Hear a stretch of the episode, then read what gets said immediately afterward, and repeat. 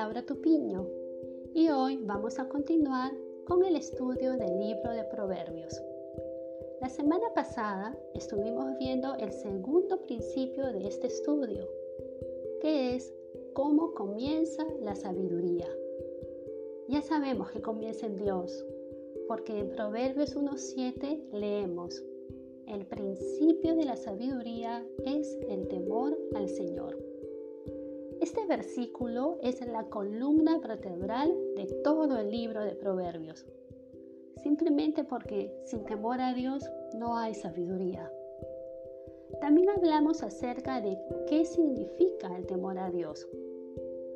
No se trata de tenerle miedo a nuestro Creador, sino reverenciarlo y adorarlo, reconocerlo por quien Él es darle el lugar de adoración que Él merece en cada área de nuestra vida. Después pasamos a los versículos 8 al 19 del capítulo 1, donde el rey Salomón plasma las advertencias contra el engaño y el peligro de ceder a la presión del mundo, cosa que ocurre especialmente con nuestros jóvenes.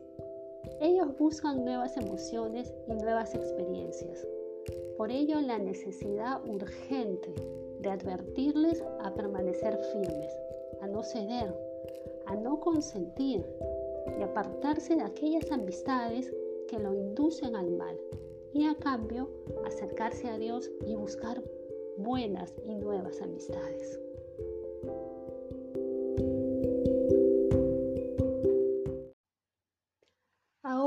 Vamos a pasar al principio 3, Advertencias contra rechazar la sabiduría.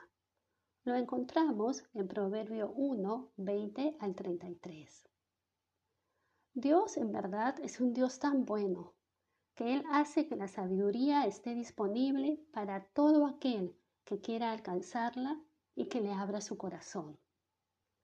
En este pasaje, el rey Salomón presenta a la sabiduría como una mujer que va anunciándola a la gente por todo lugar posible.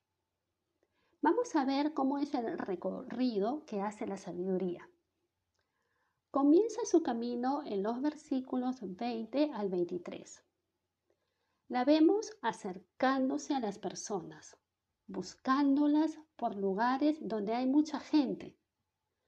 Las busca por las calles, por las plazas, por los lugares de reunión, por las entradas de las puertas de la ciudad. Conforme va avanzando, clama y levanta su voz, porque quiere ser escuchada por todos. Esa es su meta, para eso salió a las calles. En los versículos 24 al 27 sigue su recorrido y se encuentra siendo despreciada por la gente, específicamente por tres tipos de personas. El primer tipo se trata de los simples, que aman la simpleza. En sentido bíblico, estos son aquellos de mente abierta, que se dejan seducir por todas las nuevas ideas, opiniones y puntos de vista, sin discernir si es bueno o malo. Son influenciables, vacuos, y suelen vivir al límite, porque quieren en verdad probar hasta dónde pueden llegar. Rechazan la sabiduría y lamentablemente mueren en su pecado. El segundo tipo de personas son los burladores, que aman el burlar, como dice la Biblia. Estos son los que hacen burla de la sabiduría y la moralidad Rehusan la corrección, viven según su propio pecado y rechazan completamente la sabiduría. Qué pena, rechazar la sabiduría, lo más hermoso que Dios nos puede dar en adición a la salvación eterna. Y el tercer grupo de estas personas son los insensatos. Ellos aborrecen la ciencia, es decir, el conocimiento. Y cuando hablamos de conocimiento, hablamos de conocimiento del bien y del mal y el discernimiento. Estos insensatos son los que rechazan toda enseñanza y todo consejo. Son personas completamente insensibles a la verdad y viven fuera de toda regla moral. Prefieren vivir en su error y según sus propias pautas, con tal de no aceptar una autoridad sobre sus vidas. Como vemos, estos tres tipos de personas no han querido escuchar a la sabiduría, han rechazado la reprensión de Dios y han ignorado el ofrecimiento que Él les da de derramar su espíritu sobre ellos y hacerles entender sus palabras. En los versículos 28 al 32 leemos que la sabiduría, al haberse acercado a la gente y haber sido despreciada por la gente, ahora se aleja de la gente. Pero lo más triste es que al alejarse, por más que la llamen, ya no va a responder. Aunque la busquen, no la van a encontrar. Y todo esto ocurre porque aborrecieron la sabiduría, no escogieron el temor de Dios, no quisieron su consejo para nada y menospreciaron totalmente su corrección. Tenemos nosotros que estar siempre conscientes que hay un tiempo oportuno para todo. Tiempo en el que la sabiduría nos llama y quiere atraernos para sí y para nuestro propio bien. Pero según vemos en este pasaje, si no respondemos en el momento oportuno, que es el mismo momento en el que Dios nos llama, la sabiduría se retirará y no nos buscará ni nos llamará más. En el versículo 28 leemos, entonces me llamarán y no responderé. Me buscarán de mañana y no me hallarán. Si aún tú que me estás escuchando no has respondido al llamado de la sabiduría, que es el llamado de nuestro mismo Dios, yo te pregunto, ¿qué estás esperando? No te resistas, responde ya. No pierdas la oportunidad, como lo hicieron los simples, los burladores y los insensatos, en lo que hemos estado hablando anteriormente. Dios está tocando la puerta de tu corazón. Él mismo lo dice en su palabra. En Apocalipsis 3:20 leemos, He aquí, yo estoy a la puerta y llamo. Si alguno oye mi voz y abre la puerta, entraré a él y cenaré con él y él conmigo.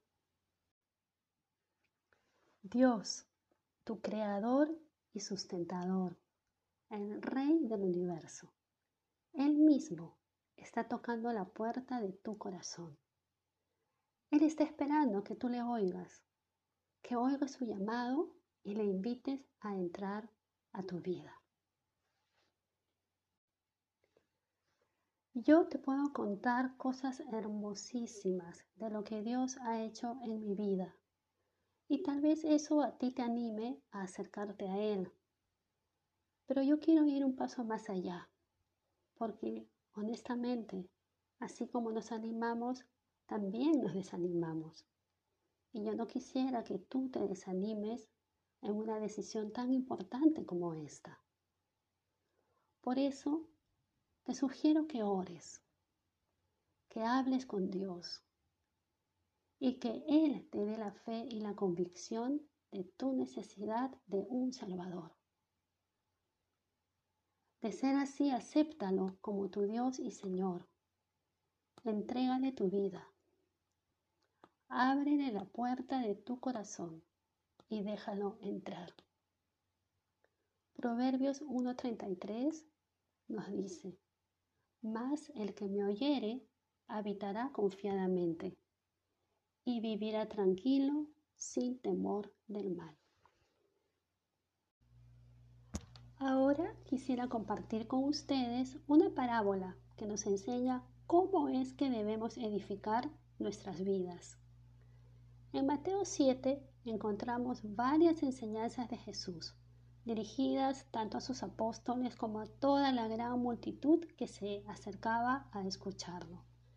Entre los temas que él toca en este capítulo, encontramos la parábola de los dos cimientos, con lo cual verdaderamente Jesús cierra con un broche de oro toda su ponencia de este capítulo 7. Leamos qué nos dice esta parábola.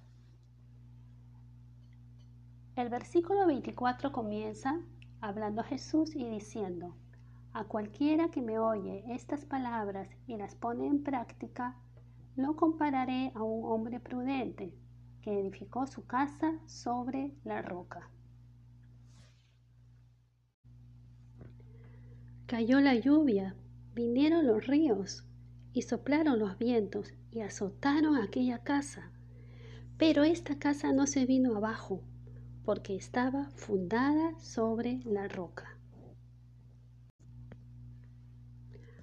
Por otro lado, a cualquiera que me oye estas palabras y no las pone en práctica, lo compararé a un hombre insensato, que edificó su casa sobre la arena. Cayó la lluvia, vinieron los ríos, soplaron los vientos y azotaron aquella casa. Y ésta se vino abajo y su ruina fue estrepitosa. Jesús nos está dando una comparación entre cómo actúan dos personas que son completamente opuestas. La primera persona es el hombre prudente, es decir, el hombre sabio. Y la segunda persona es el hombre insensato, es decir, el hombre necio, que sabiendo lo que tiene que hacer, no lo hace. Yo no soy ni arquitecto ni ingeniero constructor pero sí tuve la bendición de poder ver cómo construían mi casa. Y vi que efectivamente la piedra, la roca, era muy importante, sobre todo porque mi casa está construida en la molina y el suelo de la molina es un suelo un poco blando. Pero para evitar que la casa se hunda, le pusieron un cimiento inmenso, creo que eran 8 metros, y después lo llenaron con unas piedras grandes por todos lados para que la casa no se mueva. Bueno, ya tengo más de 20 años viviendo en esta casa y la casa está igualita, no se ha movido ni un milímetro.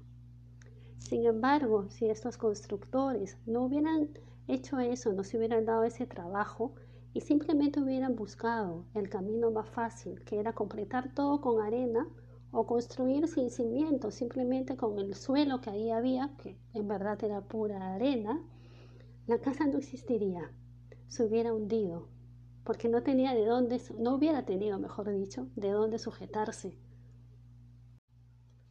El fundamento de mi casa y que permitió que mi casa y sigue permitiendo permanezca en pie son las piedras. Y de esa misma forma, el fundamento de nuestra vida, de nuestra vida cristiana, es Cristo, nuestra roca. Nosotros tenemos siempre que apoyarnos en Cristo construir nuestra vida alrededor de su palabra, de lo que Él nos enseña, educar a los chicos de la misma forma, con ese fundamento que no se puede quitar, que es inamovible, que es la palabra de Dios.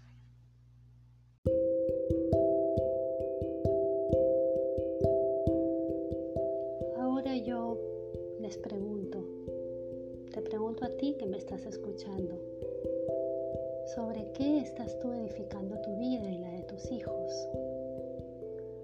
Si todavía no has tomado el camino correcto o no sabes qué camino correcto debes de tomar, yo te sugiero sigas leyendo este libro de proverbios, porque ahí vas a encontrar la sabiduría que necesitas para todo. Y por otro lado, por mi propia experiencia, y tal vez mi experiencia es muy parecida a la de muchas de ustedes. Yo antes de ser creyente, lo último que se me ocurría a mí era edificar mi casa sobre un fundamento bíblico, en el sentido de edificar mi vida siguiendo los consejos de la palabra de Dios. Pero cuando conocí al Señor, Él hizo un cambio tan grande en mi vida que simplemente yo comencé a leer la palabra de Dios y no paré hasta terminar de principio a fin. Me metí muchísimo en el tema, me metí muchísimo en la palabra, me gustaba, lo disfrutaba, me hacía llorar por algunas partes que ya les contaré, contaré después. Pero así comencé a edificar mi vida, mi esposo la suya y gracias a Dios los dos seguimos firmes en la fe. Te vuelvo a preguntar, si estás edificando tu vida sobre la roca que es Cristo, o estás edificando tu vida sobre lo que tú crees que podría ser mejor para ti y tu familia. Yo te recomiendo que edifiques tu casa sobre Cristo, porque Él es la roca eterna. Él es nuestro pronto refugio, Él es nuestra torre fuerte, él es quien nos conoce por completo y el único que nos puede ayudar a salir adelante en medio de nuestro diario vivir y sacar también adelante a los hijos que Dios te ha dado. Nos vemos la próxima semana. Espero que esta enseñanza sea de ayuda para ti y para tu familia. Hasta pronto.